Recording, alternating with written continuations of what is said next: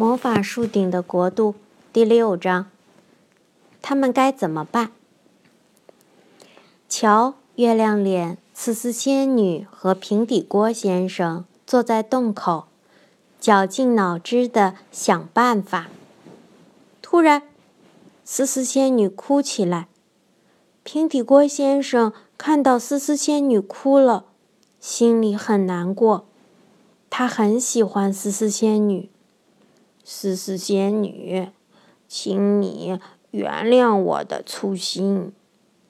他小声说：“我不是故意的，别哭了。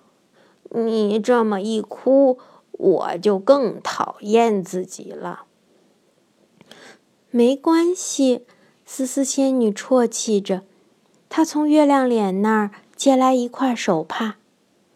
我知道你不是故意的，可是，一想到我再也看不见魔法树上那个可爱的小屋，我就很伤心。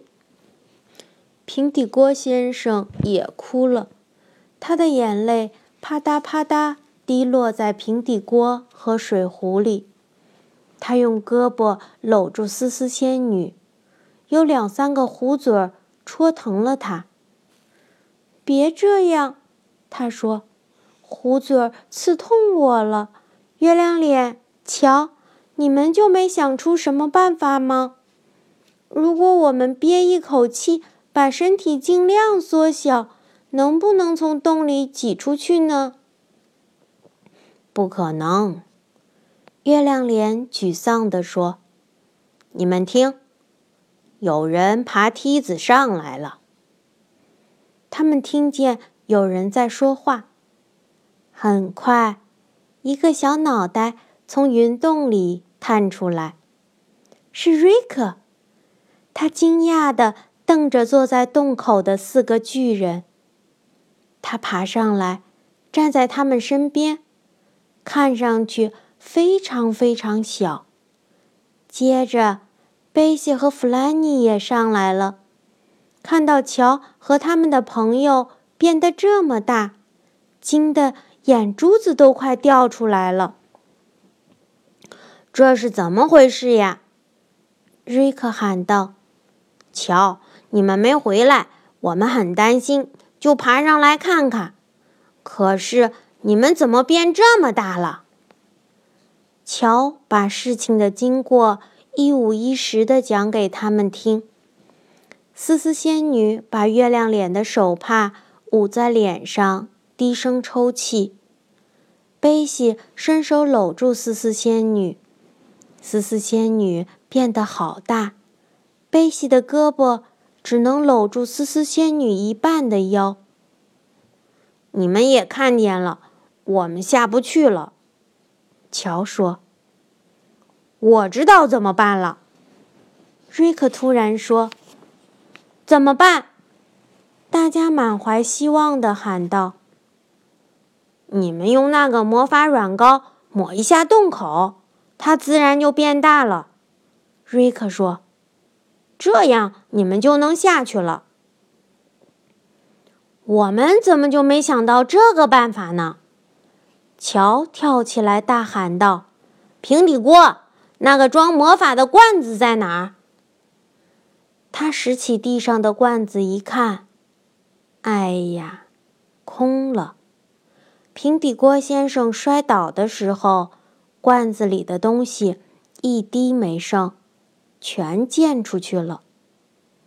好了，没关系。月亮脸振作起精神。我们可以去小妖怪那儿再买一点儿，快走吧！四个巨人迈开大步走，走在他们身边的瑞克、贝西和弗兰尼看起来好小。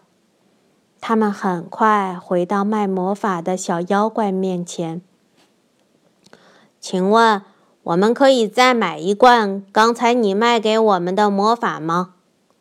月亮脸举着空罐子问：“已经卖完了。”小妖怪说：“得等到月圆的时候才能做，只有在满月的月光下才能制作这种魔法。他们看上去好可怜，小妖怪也为他们难过。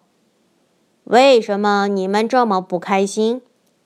小妖怪问：“出了什么事啊？”乔把事情的原委告诉了他。小妖怪饶有兴趣地听着，然后露出微笑。“好了，亲爱的，”他说，“既然你们买不到让洞口变大的魔法，为什么不去买一个让自己变小的魔法呢？”我的兄弟，那边那个绿色的小家伙在卖那种魔法。不过你们要小心一点儿，别抹太多，否则你们会变得比你们想要的还小。他们高兴极了，向小妖怪道了声谢，立刻走向那个绿色的小妖怪。他正在高声叫卖：“买我这个美妙神奇的魔法吧！不管是什么东西。”你想让它变多小，它就能变多小。你有敌人吗？把这个东西抹在它身上，它就会变成耗子那么大。你是不是觉得自己的鼻子太大了？用这个抹一下，你的鼻子就会变得匀称漂亮。哦，多么美妙，多么神奇，多么令人惊叹！大家匆忙走上前，月亮脸从钱袋里掏出钱。我想买这种魔法，他说。绿色的小妖怪递给他一个罐子，罐子里的魔法和先前那个差不多，看着也像油漆。慢慢来，小妖怪说：“你不想变得太小吧？每次抹一点儿就行了。”月亮脸把药膏抹在丝丝仙女身上，她立刻变得小了一些。她又抹了一下，她又变小了一点儿。她还没恢复正常的大小吗？月亮脸问：“每个人都盯着丝丝仙女。”“还没呢。”贝西说，“不过差不多了。”月亮脸再抹的时候要小心一点儿。月亮脸又轻轻地抹了一下，丝丝仙女终于恢复了原来的样子，她非常开心。现在轮到你了，瞧。月亮脸说：“他把那个东西也抹在乔的身上，乔也恢复了原样。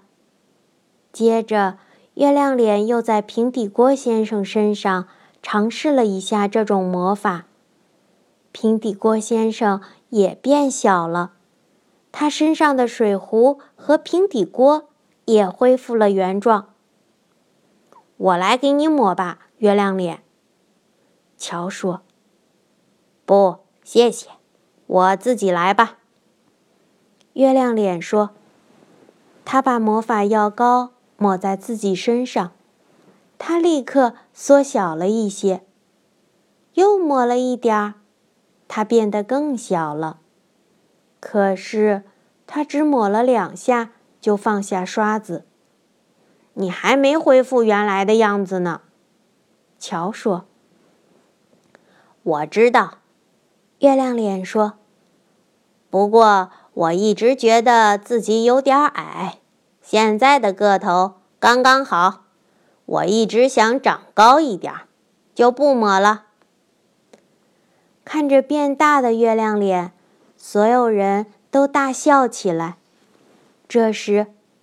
忽然吹来一阵奇怪的冷风，月亮脸看了看四周，大叫起来：“快快，魔法之地要移走了！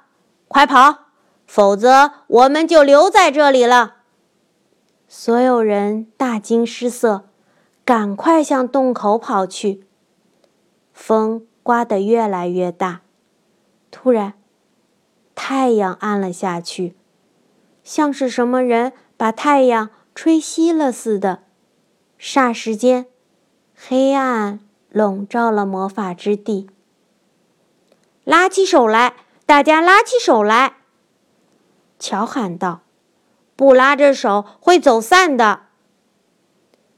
为了防止走散，他们一边拉着手，一边喊着彼此的名字，在黑暗中摸索着前进。洞口在这儿呢，乔喊道。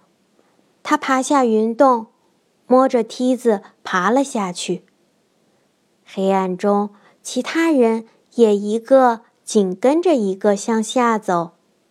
他们多么渴望回到自己熟悉的魔法树上，平安无事的坐在月亮脸家里呀！可是，等他们下完梯子，却并没有看见魔法树。乔惊讶地发现，这里竟然是一条狭窄的通道，一盏摇摇晃晃的灯笼在前面闪烁着。绿油油的光。哦，我的天！他说：“这是什么地方？魔法树去哪儿了？”我们下错洞了。月亮脸抱怨道：“哎呀，天哪，这也太倒霉了！”我们在哪儿呢？瑞克惊奇地问。“不知道。”月亮脸说：“我们最好沿着这条路向前走，看它到底通向哪里。再爬回去找那个正确的洞口也没用了。再说了，黑乎乎的，也不可能找到。不管怎么说，魔法之地肯定不在了。”他们只好沿着那条路向前走。大家都觉得沮丧极了。这条路弯弯曲曲，他们先上了几级台阶，又下了几级台阶。零零星星的绿色灯笼从上面垂下来。终于，他们来到一扇黄色的大门前。门上有一只蓝色的门环，一个蓝色的门铃。一个蓝色的邮箱，还有一张写在蓝色纸上的告示，上面写道：“反复无常住在此，门环一声响，门铃两声唱，邮箱晃一晃。”